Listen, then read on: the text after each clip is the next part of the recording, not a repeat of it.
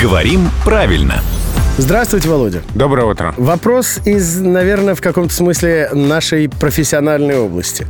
Вот мы, например, в нашем утреннем шоу, обычно обращаясь к нашим слушателям, говорим «Доброе утро». В то время как другие ведущие других радиостанций, э, пишет наш слушатель, э, часто позволяют себе сказать «с добрым утром». Есть ли в этом что-то подозрительное? Другими словами, можно ли так говорить? Ну, на самом деле можно. Как с праздником, да? Да, здесь э, с добрым утром, поздравляю с добрым утром, с хорошим днем.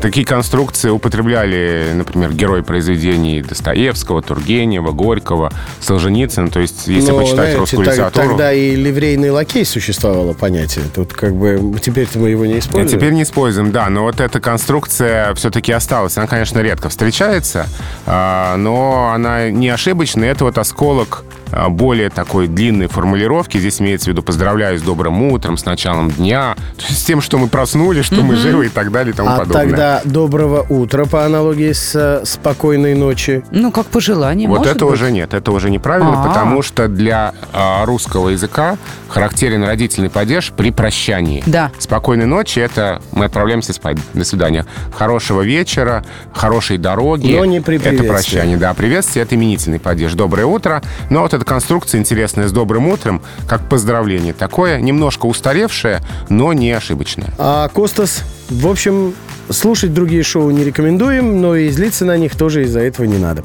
Это сказал главный редактор «Грамотру» Владимир Пахомов. Он здесь появляется каждое буднее утро в 7.50, 8.50 и в 9.50.